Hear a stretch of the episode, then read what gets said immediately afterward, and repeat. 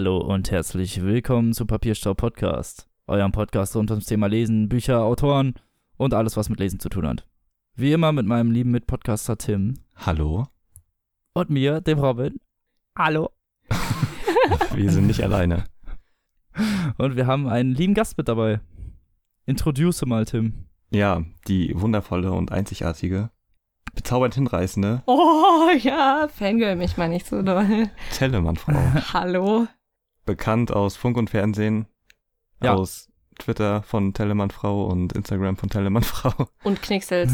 und Knicksels, den Und Instagram-Account. der ab 18 mein Abteilung Account. in der Videothek. Ja, und, Oh, Spaß. und ihren Blog, Tellermann-Frau. Ja, ich habe einen Blog. Ja, Ja. alles im Internet zu finden. Ähm, So einen depressiven Tumblr-Blog oder einen normalen? Nee, Nee, nee, normal. normal. Mein Blog ist viel besser Ah. als. ja, Ich kann es nicht aussprechen. Tum- Tumblr. Ja. Ja. Aber depressive Tumblr-Blogs sind doch die geilsten. Ja, wo da so die ganze Zeit irgendwelche Sex-GIFs hochgeladen werden. Und Ja, Oh genau. je. Das ist Ich habe das nie merkwürdig. verstanden. Tumblr verstehe ich auch ich überhaupt habe es nicht. mal ausprobiert, aber nein. Diese, oder diese creepigen, äh, wo die ganzen Comicfiguren auf einmal ähm, Geschlechtsteile haben. ja, ja, das ist auch My ein Little Pony und so. Ich hab vergessen, wie das heißt. Mm, Das ist mir zu gestört. Ich will gar nicht wissen, wie das heißt. Ich habe mich entschieden, einen Blog zu haben, der nicht da auf der Seite ist und dafür liest den dann halt keiner, aber ich habe den halt nicht ganz so merkwürdig dann. ja. Tumblr habe ich echt nie Wie verstanden. jetzt? Was? Du machst keine coolen GIFs mit deinen Lieblingscomicfiguren, wie sie es miteinander treiben. Sollte ich vielleicht mal anfangen, ne? Verdammt. Ich hab das, ich, ich hab das immer falsch gemacht. Oh je. Da muss Also ich wohl meine ganzen Blogs löschen. Verdammt. Wie ist es euch denn so ergangen? Ja, Freunde, in den letzten ähm, paar Wochen.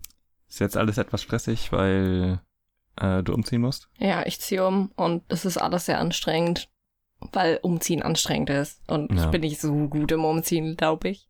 Denke ich. Das ist auch Sonst wäre es nicht so anstrengend. Obwohl, ich glaube schon, aber Ja, aber ähm, davor waren wir noch in Rostock und Schwerin. Und so getan, als hätten wir Zeit halt. Genau. Und mir wurde ein Fischbrötchen aus der Hand geschlagen von einer Möwe. Aber richtig. Tim wurde ich, heim, heimtückisch attackiert. Ja, wirklich von hinten. Ich bin einfach gegangen. Ich habe original ein Bissen von dem Fisch genommen und dann nicht ich vom hatte auch Brötchen noch gegessen. einen. Genau. Und wollte dann zum nächsten ansetzen und auf einmal kommt eine Möwe von hinten geflogen und schlägt mir mit den Füßen gegen die Hand. Und also davor war keine da, ja. Das und dann liegt so das schlimm. Brötchen auf Ich dem so Boden gerne und dabei zehn, gewesen. zehn Möwen auf einmal da. Ja, ich dachte noch so, boah, kann man noch aufheben, plötzlich so Ja. richtig viele Möwen. Ja, okay, nee. Ja. Das war richtig übel. Ja. Ja, krass.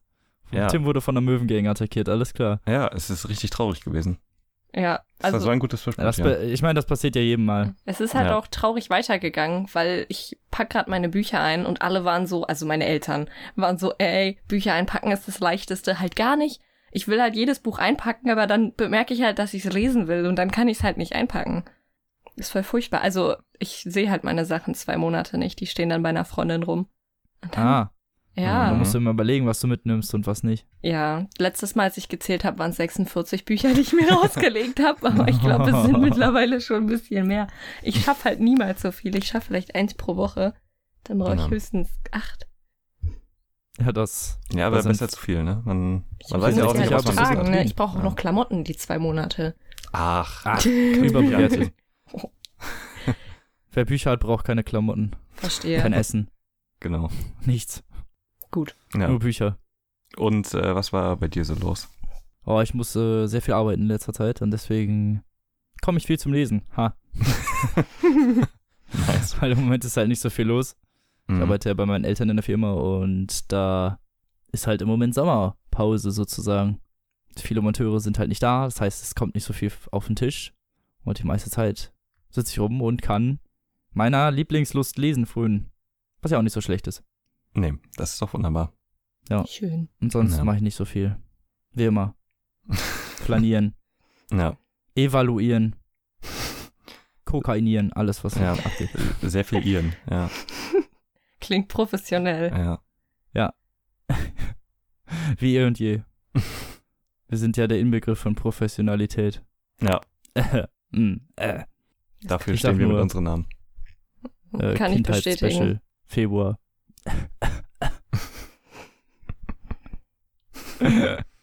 Insider-Gag. Ja. Aber ähm, wir haben auch die Akkreditierung für die Frankfurter Buchmesse. Ja, stimmt, Beide. das ist auch passiert. Da. Diesmal setzen wir uns auch ein bisschen eher zusammen und besprechen, wie wir das so machen und dann Ja, sind wir auch Vielleicht. vor Ort. kriegen wir dann sogar mal ein Zimmer oder so. Wer weiß. Wow. Vielleicht könnt ihr dann wirklich hingehen. Ja. Wow. Vielleicht können wir wirklich zwei Tage die Messe besuchen, richtig. Ja, das wäre richtig verrückt. Krass. Ja. Das wäre All schon diese crazy. Träume. Mhm. Aber auch keine Ahnung, was da abgeht. Oder wie es da ist. Es ist ja nur für Journalisten und Ja, für euch. geladene Gäste. halt. Ja. Oh. Nicht Mhm. jeden Tag. Freitag, Ja. Samstag, Sonntag ist für offenes Publikum. Echt? Ja. Ach so. Deswegen dachte ich, wir gehen vielleicht Donnerstag, Freitag, Ja, um von beiden was mitzukriegen. ja, genau.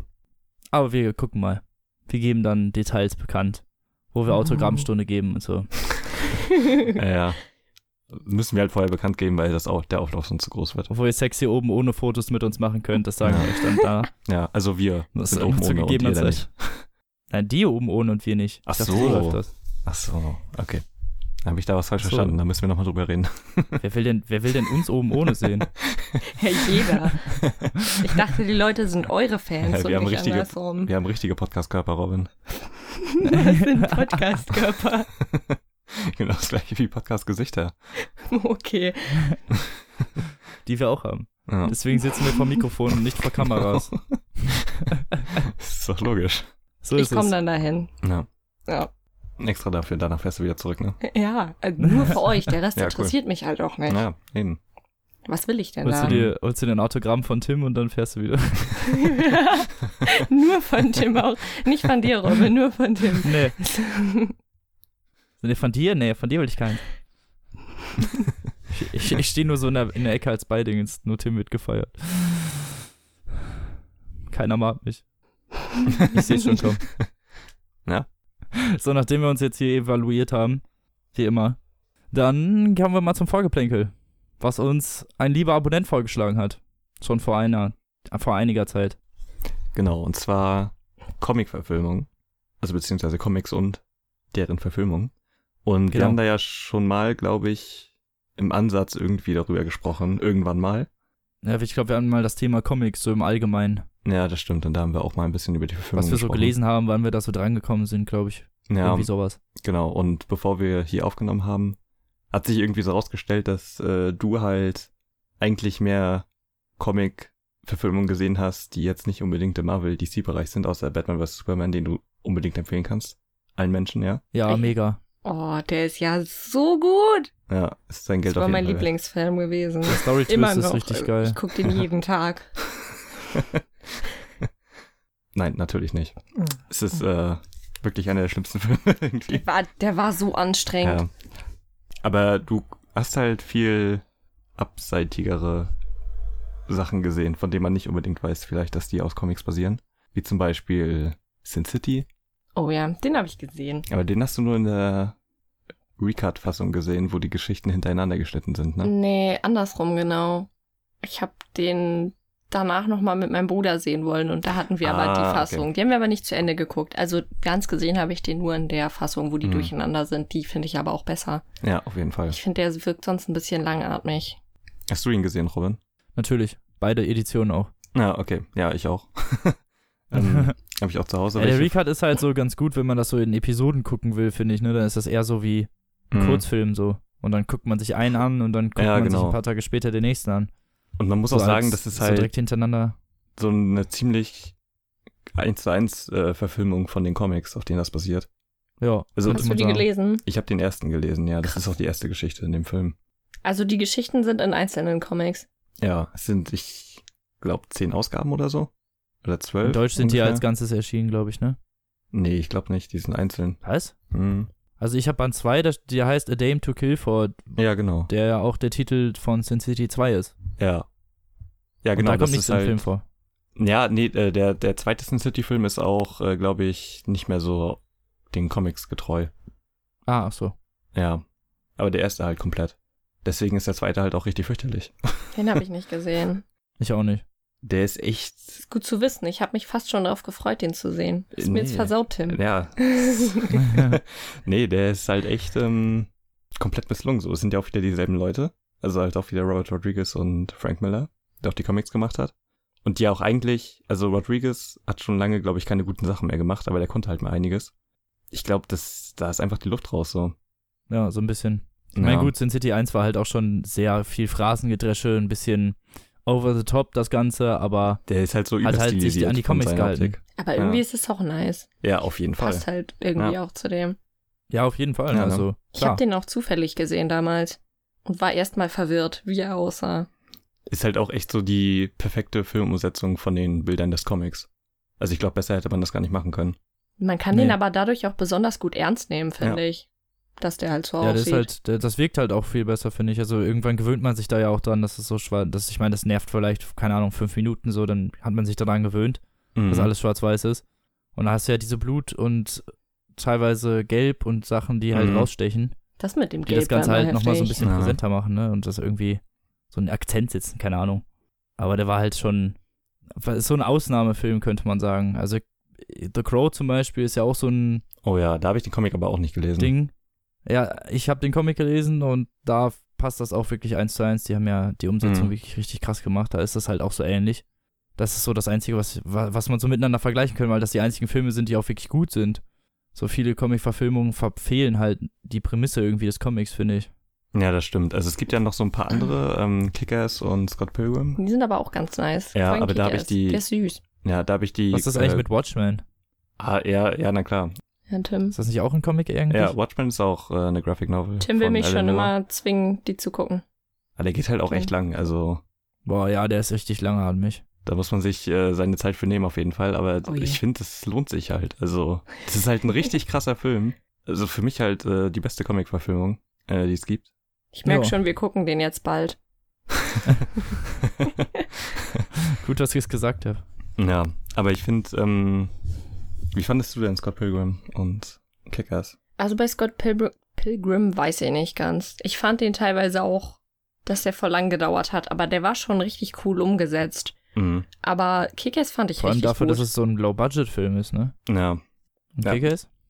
äh, ja, genau. Ja, ja, Kickers fand ich richtig gut. Den mochte ich richtig gerne. Ich hab den lieb. Der ist einfach niedlich und toll. Ja, halt, ich weiß nicht, diese dumme Ausgangssituation mit dem Superhelden und dann halt so Hitgirl und wie sie halt übertrieben doll abgehen. Und wie, wie er am Anfang auch immer gar Ja. nichts kann. Ja, und richtig auf die Fresse kriegt, weil man halt natürlich, wenn man kein Superheld ist, natürlich voll aufs Maul bekommt. Ja. Und dann eigentlich nur dadurch zum Superheld wird, weil er so übel verprügelt wurde. ja, ne? Er ist halt echt eine richtig gute Ausgangslage für eine Geschichte. Weil er hat ja irgendwie veränderte Nerven oder so, er merkt ja nichts mehr, ne? Also, ja, weil er da angefahren wurde, ne? Weil er ja versucht Ja, hat, Leuten genau. zu helfen. genau. Dann hat er da am Rücken keine Nerven mehr. Ja, der war, der war witzig gemacht irgendwie. Und dann, also ich fand, irgendwann war er hinterher auch so ein bisschen krass over the top natürlich, ne? Ja, Aber es hat schon, irgendwie zum Film Gibt gepasst. noch war einen halt so, zweiten Teil, ne? Ja, der ist auch richtig scheiße.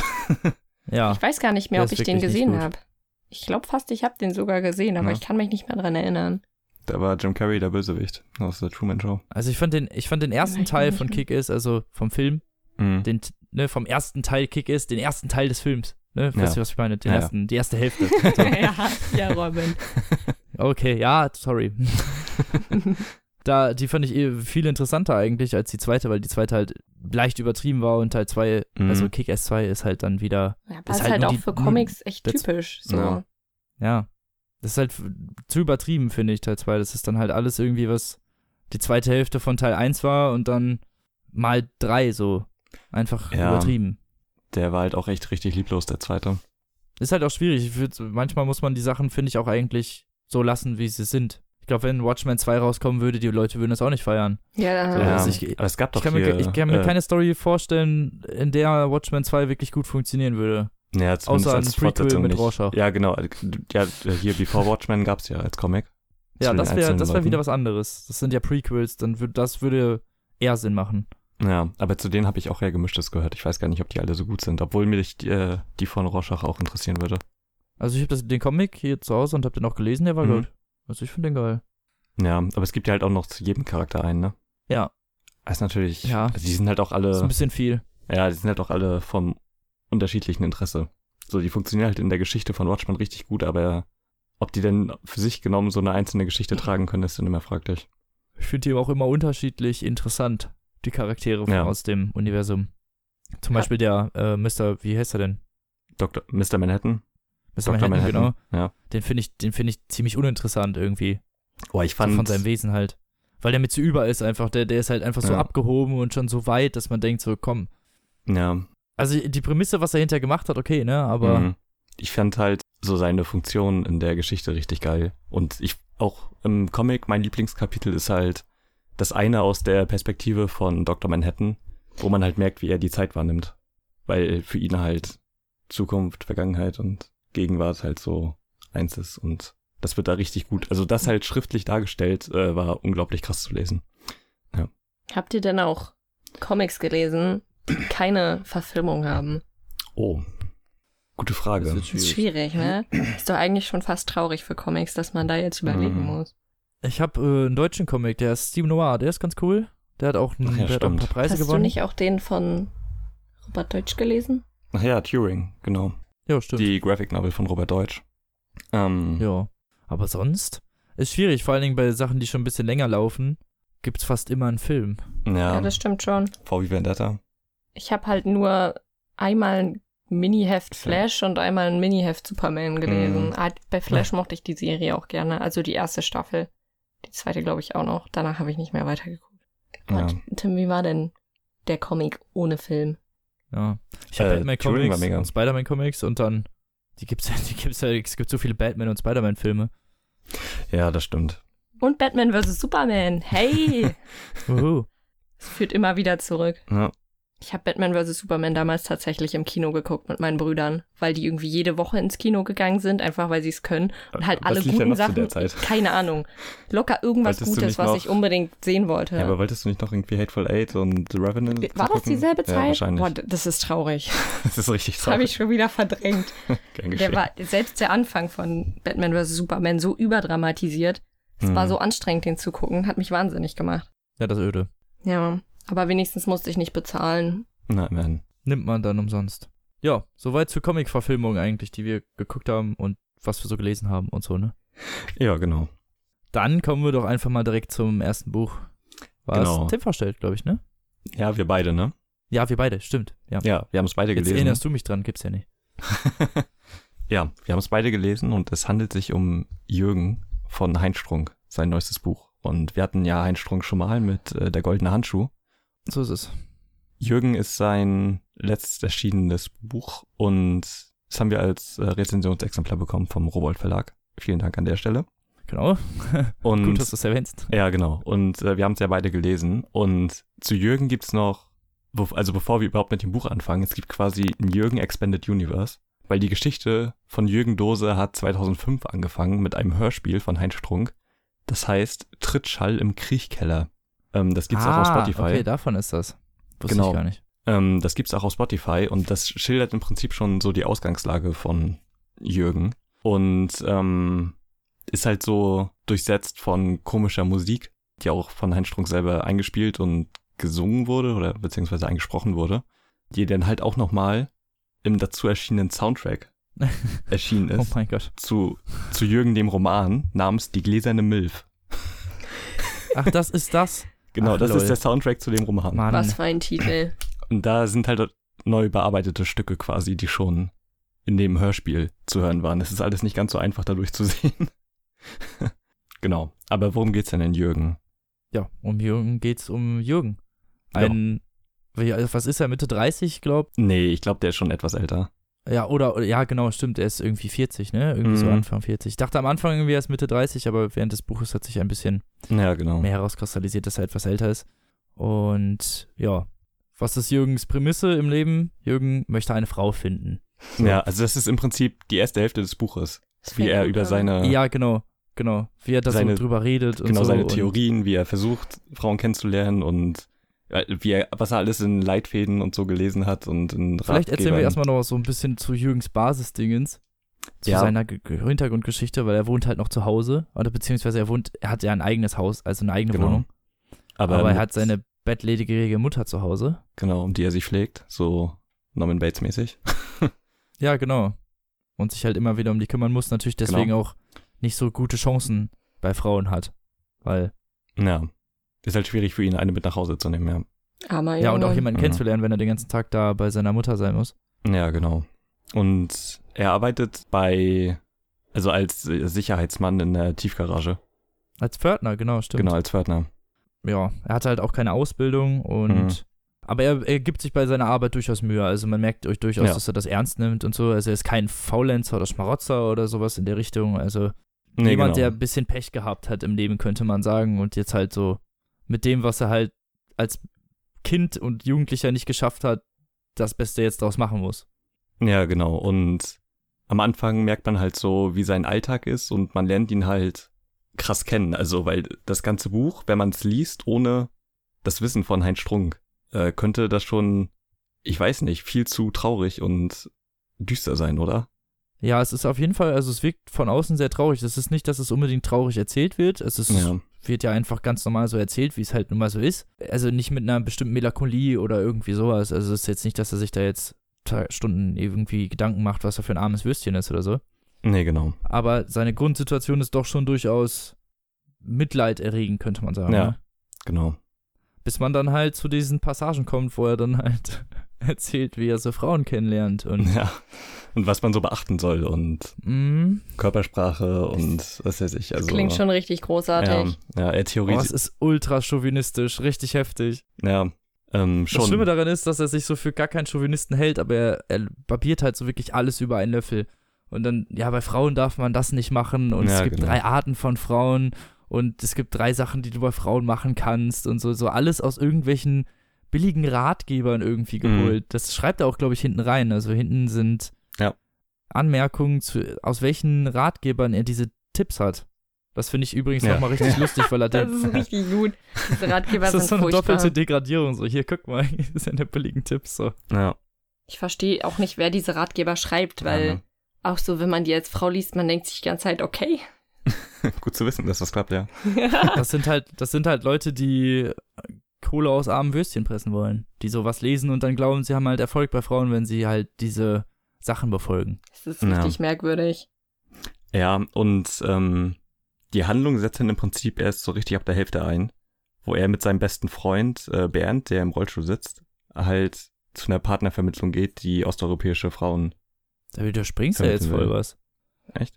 Du überspringst doch das Date mit Nadine, Junge. Das muss doch wenigstens noch drin sein. Ja, gut, okay, stimmt. Tut mir leid. Das muss, noch, muss doch noch drin sein. ja. Er betreibt natürlich Online-Dating und sowas. Und Speeddating und so, ja. Speed-Dating, Online-Dating.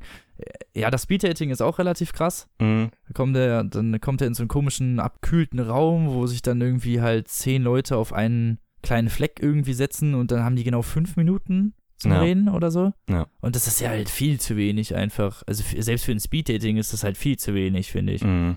Da ist genau eine Hübsche dabei, wo natürlich alle Kerle auch direkt scharf drauf sind und sein Freund Bernd ist auch mit dabei, der übrigens noch schlimmer ist als Jürgen selbst. Ja. Bernd ist richtig, äh, ein richtig Bernd schwieriger ist halt, Charakter. er sitzt im Rollstuhl, er ist ganz sicher kein hübscher Mensch. ja. Also äh, übergewichtig, nicht so ultra krass an Hygiene interessiert, Mhm. so wie man das hört. Und also so der klassische Stubenhocker und der haut Sachen raus da während des Buches. Ja. Das ist echt heftig. So. Das Schlimme ist, dass man hat solche Sachen selber halt schon mal oft in der Realität gehört. Also es ist nicht, als wäre das unrealistisch oder so. Mhm. Genau, das ist das Schlimme daran. Dass genau solche Typen halt, die wirklich an der ganz unteren Nahrungskette sitzen. Die richtigen Traumboys. ja. Genau die will man.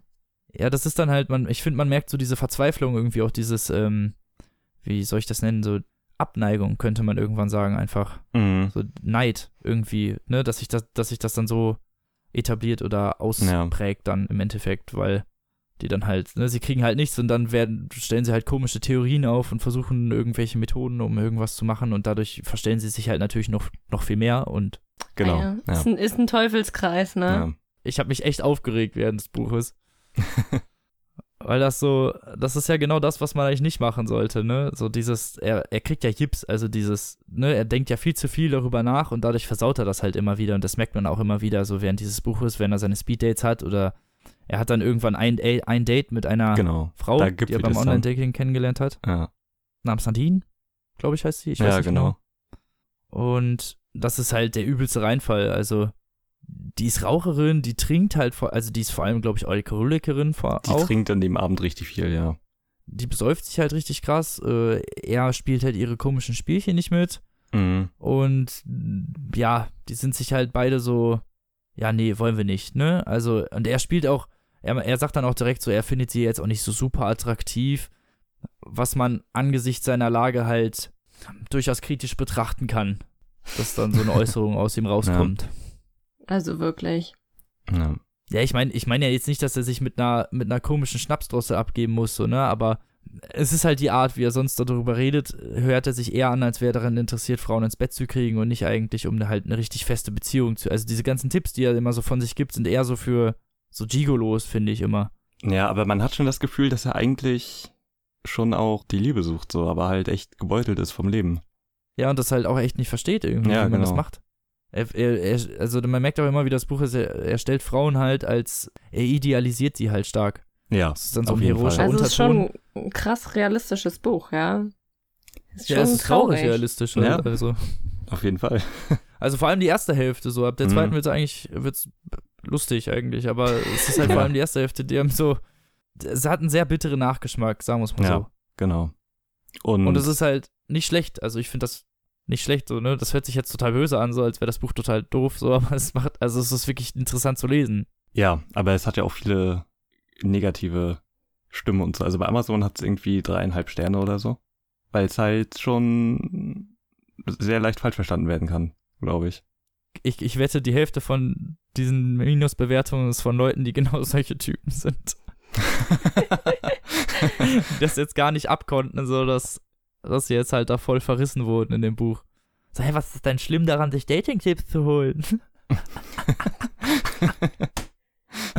Darf man darüber überhaupt noch lachen? Klar, Ja. können Ähm, wir doch nichts für.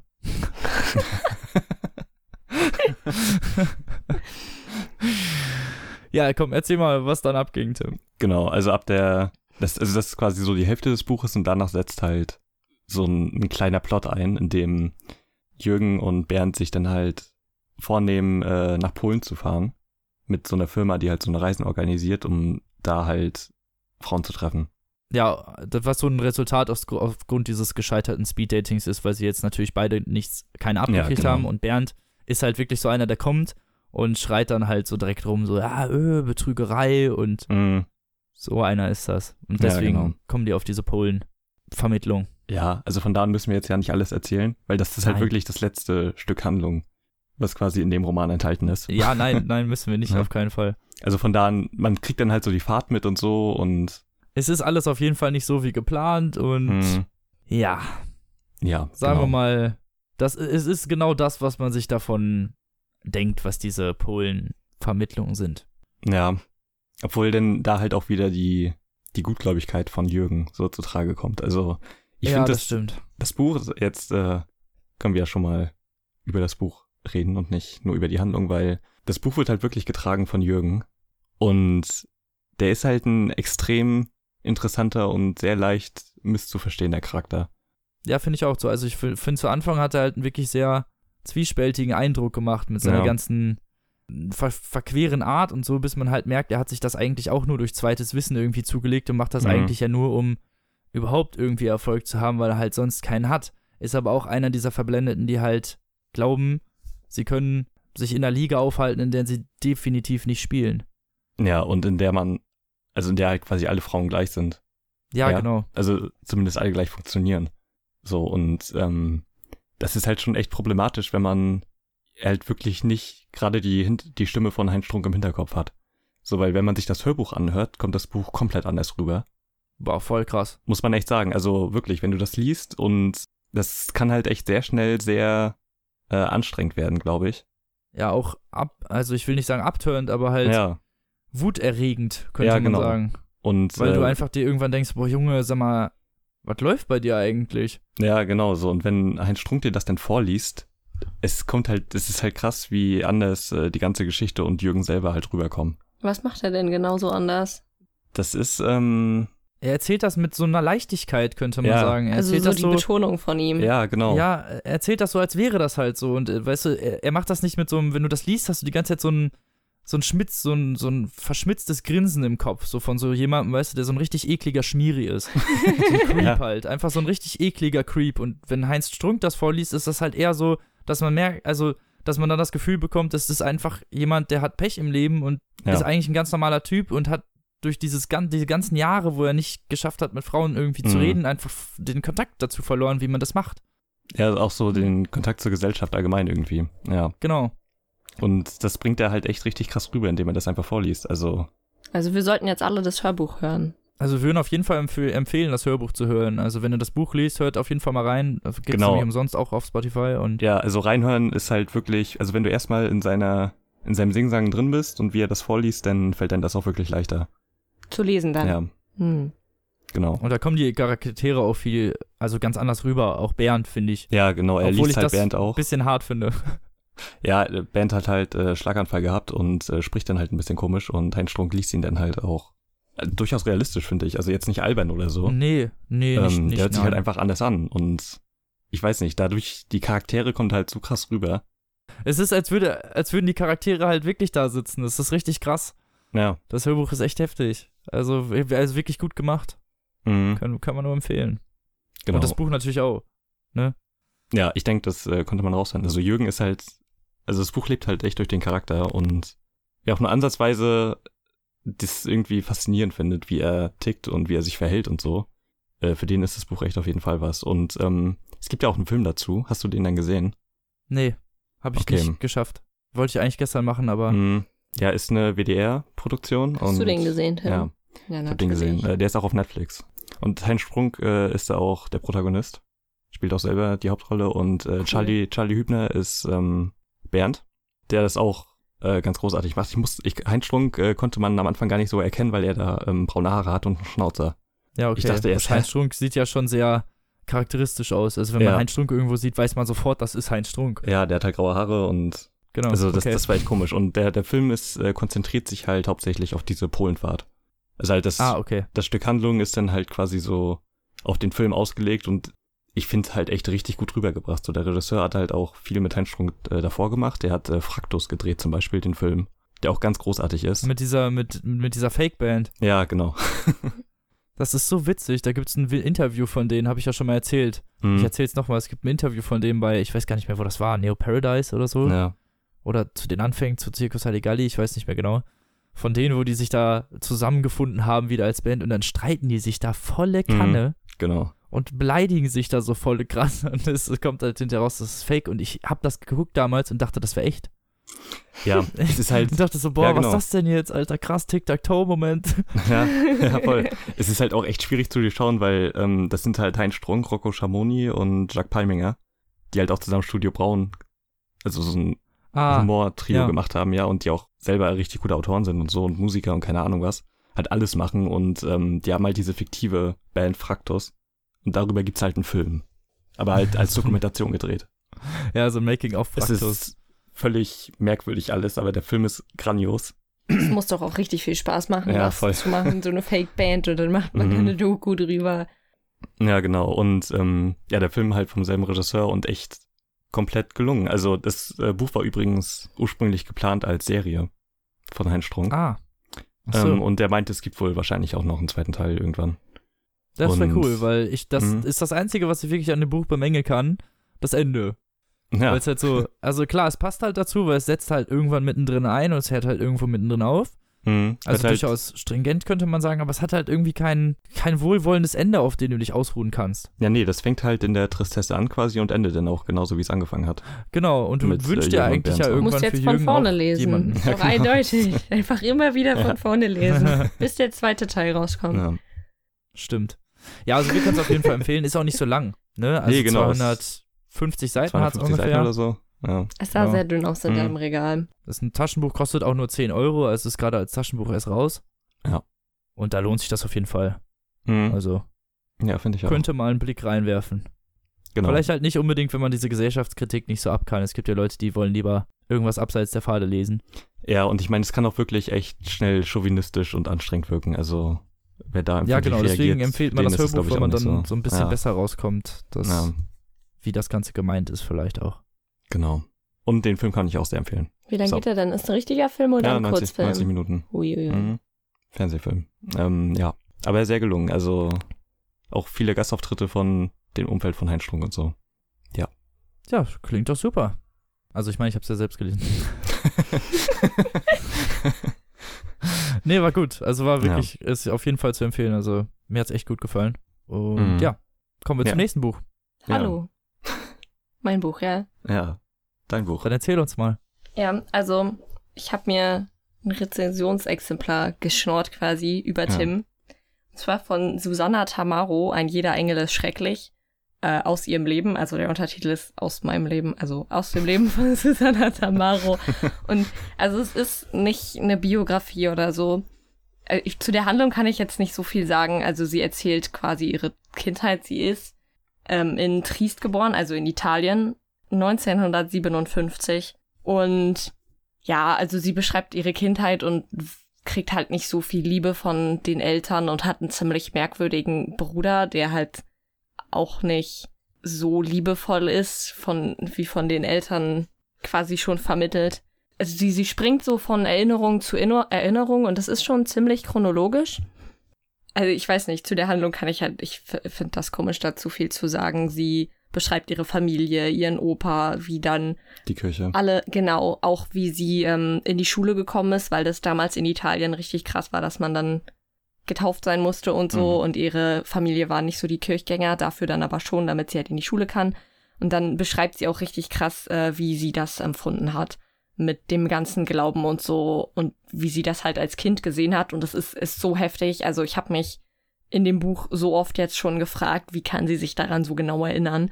Weil, weil- ist, die Emotionen sind halt wirklich richtig krass Ja, geschildert. also ich habe Tim ab und zu sehr Ja. oft was vorgelesen. Das kann sie auch extrem gut, dafür ist sie als Autorin auch berühmt geworden, dass sie das so gut schildern kann. Die wurde auch von einem Regisseur entdeckt. Von den- Fellini. Ja, genau, den kennt Federico Fellini. Tim, Ja. kennt den. Äh, der, was hat er gemacht? La Dolce Vita und 8,5. Also ein ziemlich krasser Mensch. Mhm. Und ja, also es ist auch ziemlich heftig und ich finde es angenehm zu lesen, angenehmer als jetzt so richtige Biografien, weil es ist halt nicht so mit Fakten, Daten und so, sondern eher so, ja, wie hat sie sich als Kind gefühlt und was ist passiert und wie als würde sie halt vor einem sitzen und einem das erzählen, nur halt richtig authentisch und als richtig gute Erzählerin. Ich fand nur die ersten 30 Seiten oder so anstrengend, weil sie da noch nicht so sehr auf ihre Erinnerungen eingeht und eher so abschweift in allgemeine Sachen wie warum wird man geboren und wo kommt man als Baby eigentlich her und wo geht man hin und ob man als Baby halt ein leeres Blatt ist oder nicht. Und sie benutzt da auch ziemlich viele Begriffe so aus dem ethischen Bereich oder pädagogischen Bereich. Und also ich habe die jetzt verstanden, aber ich kann mir vorstellen, dass das anstrengend ist für Leute, die die Begriffe nicht kennen, das zu lesen. Also sie macht das nicht sehr oft. Man kann die überlesen oder auch googeln. Also sie, ich weiß nicht, also ich finde das in Büchern oft anstrengend und einige Sachen habe ich auch nicht verstanden und ich belasse es dann auch dabei. Aber so ab spätestens ab der 40. Seite habe ich es richtig doll weg verschlungen, das Buch. Das ist auch sehr untypisch für mich. Also beim Lesen bin ich immer so nach ein paar Seiten und denke dann halt so, boah, ich könnte jetzt eine Pause machen. Ich weiß auch nicht, selbst bei Büchern, die ich mag, das ist einfach irgendwie so bei mir, aber bei ihr halt gar nicht, weil es halt wie gesagt so ist, als würde sie vor einem sitzen und das einem selbst erzählen und man will sie halt nicht unterbrechen, weil es furchtbar faszinierend ist. Sie geht halt auch extrem auf ihr Empfinden gegenüber der Welt ein, weil sie das als Mitleid beschreibt. Sie hat sehr, sehr viel Mitleid mit der Welt und an einer Stelle ist sie auch auf dem Fischmarkt und da sagt sie, hat sie das das erste Mal gespürt und gemerkt, dass die anderen das nicht haben, wo sie halt vor einem Becken mit Krabben stand und halt geheult hat, weil die Krabben verkauft wurden, lebendig.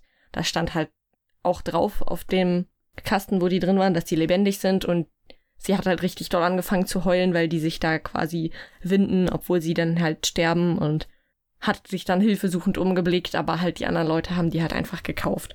Das war halt wohl ziemlich heftig für sie. Und ja, also es ist krass, wie reichhaltig auch an anderen Themen das Buch ist. Also man braucht auch nicht so viel geschichtliches Wissen. Also ich weiß nicht viel über italienische Geschichte. Zum Beispiel, dass die dann nur in die, Ki ähm, wenn die kirchlich waren, halt Mhm. so getauft waren, in die Schule durften oder so. Und aber es lässt sich trotzdem gut lesen. Also man versteht es auch, wenn da sowas kommt. Und sie vergleicht auch immer ihre Stadt, in der sie geboren ist, Triest, mit einer anderen. Ich glaube, die hieß Capri Mhm. Und äh, nimmt die halt als komplettes Gegenteil. Also Triest halt trist, verraucht und alles und Capri sonnenvoll und schön. Und also man muss auch die Städte absolut gar nicht kennen. Ja, Capri sind die Erfinder von der Sonne. Okay. Siehst du, kann man auch lesen, Capri-Sonne, ja. ohne irgendwas. Das heißt jetzt Capri Sante.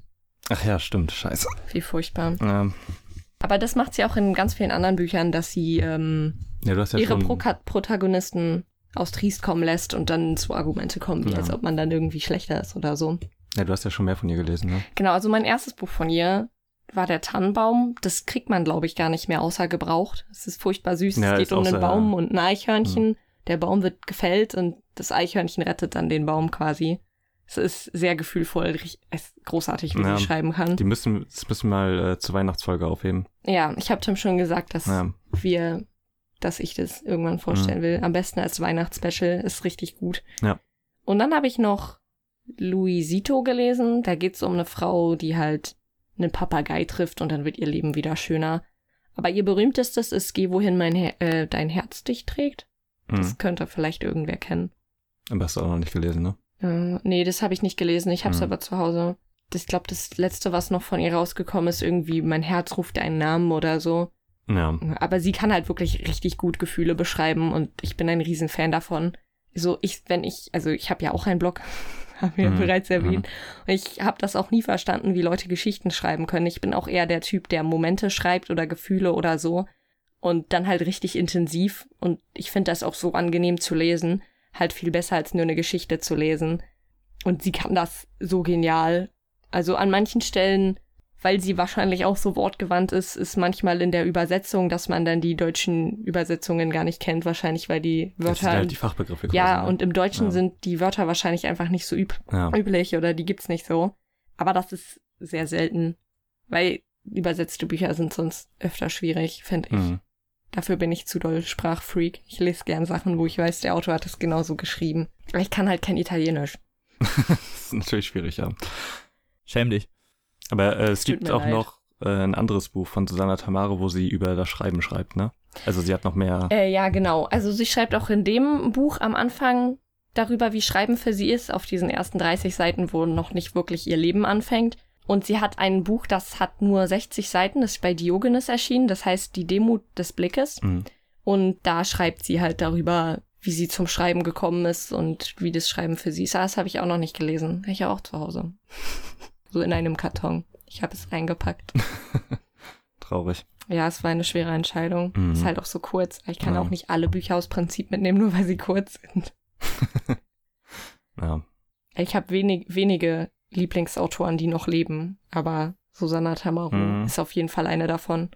Ja, ich glaube auch, sie ist ein ziemlich interessanter Mensch. Also, Auf jeden Fall. ich glaube, die ist vielleicht ein bisschen verbittert und Ja, also besonders mit dem Schreiben. Ja. Sie sagt halt auch, sie rät Leuten davon abzuschreiben und dass es halt eher so was ist, was man machen muss. hm, als sie ist halt richtig heftig. Auch beim Lesen von dem Buch musste ich mich mehrfach erinnern, dass sie halt aus ihrem Leben erzählt und es wirklich so ist. Weil es war halt alles sehr genau und man kann sich nicht so gut vorstellen, dass jemand sich so gut daran erinnern kann. Aber sie hat ja wahrscheinlich auch eine Weile dran gearbeitet und Ja. während man schreibt, erinnert man sich sicherlich auch noch. Aber es ist schon heftig.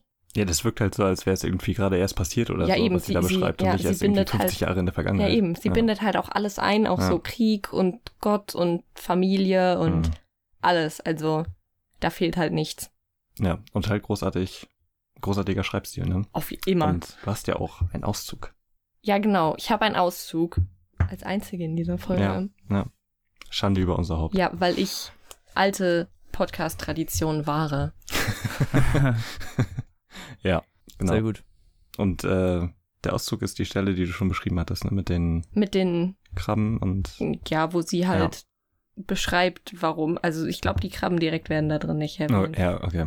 das aber- ist, äh, wo sie beschreibt dieses Leid. Aber sie erwähnt die Krabben da nochmal. Und der kommt jetzt.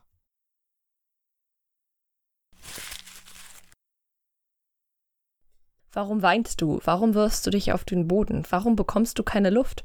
Warum, warum, warum? Weil ich mit meinem Feind in mir lebe, mit dem Nebel, der Nacht, der Verwirrung, weil ich den Schmerz sehe und nichts dagegen tun kann, weil ich das Unvollkommene sehe, die Leere, das Scheitern und deren Sinn nicht begreife, weil ich allein bin, weil mir keiner zuhört, mich niemand an der Hand nimmt, weil ich irgendwo in mir eine immense Harmonie und ein immenses Licht erahne und ich mich von diesem Licht, von dieser Harmonie entferne wie ein Schiff, das in See sticht. Was zu Anfang der Sinn jedes Atemzugs war, wird mit der Zeit zum Blinken eines Leuchtturms in der Ferne. Ich weine, weil ich Angst habe vor der Leere und vor der Einsamkeit, die mich erwarten. In dem Alter kannte ich die wahren Namen der Gefühle nicht. Erst mit dem Heranwachsen habe ich begriffen, dass dieser Zustand tiefen Leidens nichts anderes war als Mitleid. Ich empfand Mitleid, als ich von der Höhe meines Kindersitzes aus meinen Bruder durch eine Ohrfeige vom Stuhl fliegen sah. Es war Mitleid, was ich empfand, wenn ich meine Eltern im Sessel sitzen und ins Leere starren sah. Es war Mitleid, was ich empfand, wenn ich auf der Straße einen alten oder kranken Menschen sah. Mitleid mit ihrer Einsamkeit, Mitleid mit den Fischen, die mit dem Angelhaken im Maul aus dem Wasser gezogen wurden, Mitleid mit verlassenen Kätzchen, mit ausgemergelten Pferden, mit den Vögeln, die der Kinderarzt sonntags nach der Jagd aus seiner Tasche zog. Ihre Federn waren ganz weich, die Köpfe fielen vor und zurück wie bei Marionetten. Vergeblich versuchte ich, ihnen mit den Fingern die Augen wieder zu öffnen. Der Schmerz der Welt legte sich auf meine winzigen Kinderschultern. Alles, was verletzt war, verletzte mich. Deshalb weinte ich. Deshalb warf ich mich auf den Boden. Deshalb rannte ich, sobald ich konnte, mit dem Kopf gegen die Wand. Statt zu weinen, spielte mein Bruder dagegen Krieg. Er bombardierte, schoss mit Gewehren und Maschinengewehren.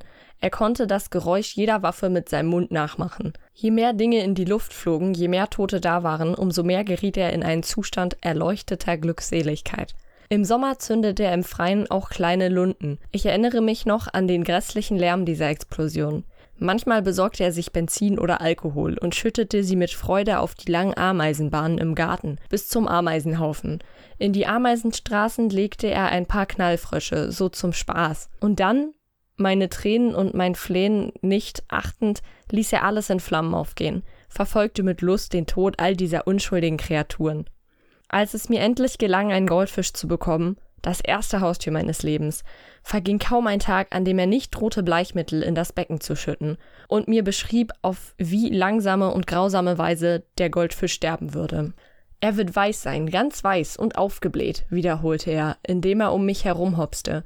Die Lieblosigkeit, mit der wir groß wurden, brachte in ihm Überlebensstrategien hervor, die mit den meinen entgegengesetzt waren. Obwohl er mein Bezugspunkt war, wie konnte ich ihn um Rat und Trost bitten? Wie konnte ich ihm sagen, dass für mich der Tod eines Schmetterlings ein Grund für tiefen Schmerz war?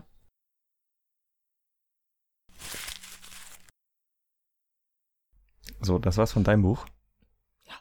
Okay, dann kann Robin ja jetzt weitermachen.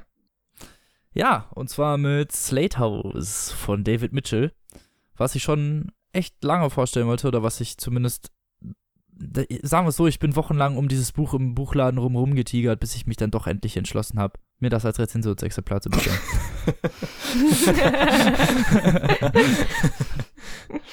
Vom äh, Rowold Verlag. Vielen Dank an der Stelle, bevor ich das vergesse.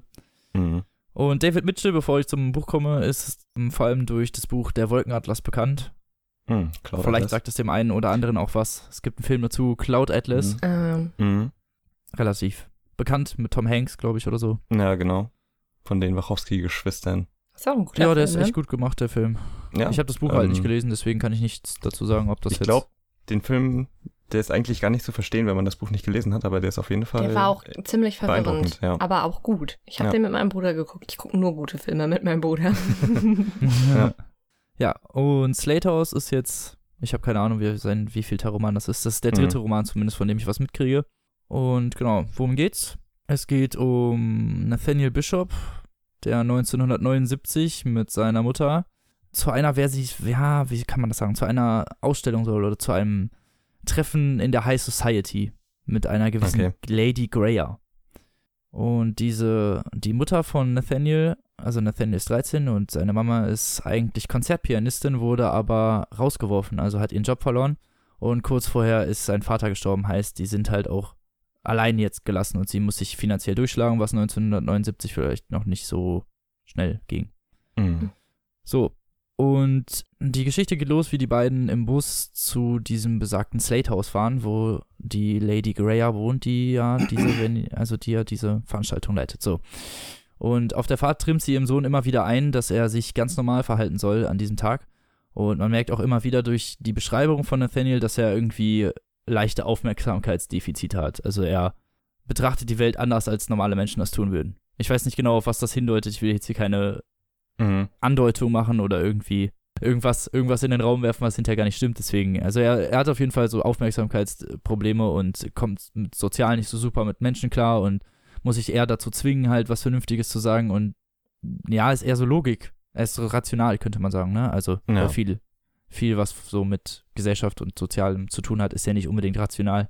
Und genau, und die beiden sind gerade auf dem Weg. Und nach einigem Suchen, wobei ihnen übrigens ein Fensterputzer begegnet, der in den späteren Teilen noch sehr wichtig wird, finden sie dann den Eingang zu diesem Slate-Haus, diesen Hintereingang, der wirklich auf so einer ganz kleinen Straße liegt, auf der Slate Avenue.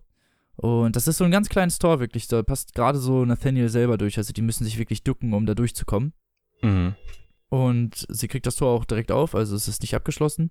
Und die beiden betreten einen wunderschönen Garten, einen fast paradiesischen, wunderschönen Garten.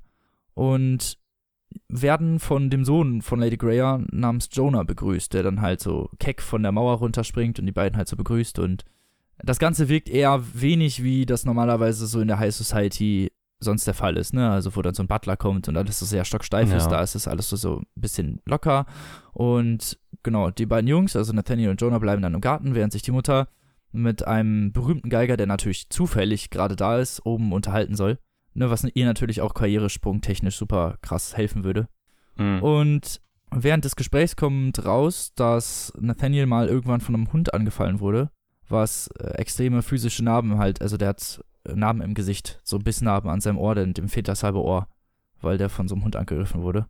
Ja. Und die fangen dann irgendwann an, fangen zu spielen und er läuft immer wieder so ums Haus rum, Nathaniel, und sieht dann irgendwie in der Spiegelung des Wohnzimmerfensters auf einmal eine Frau stehen.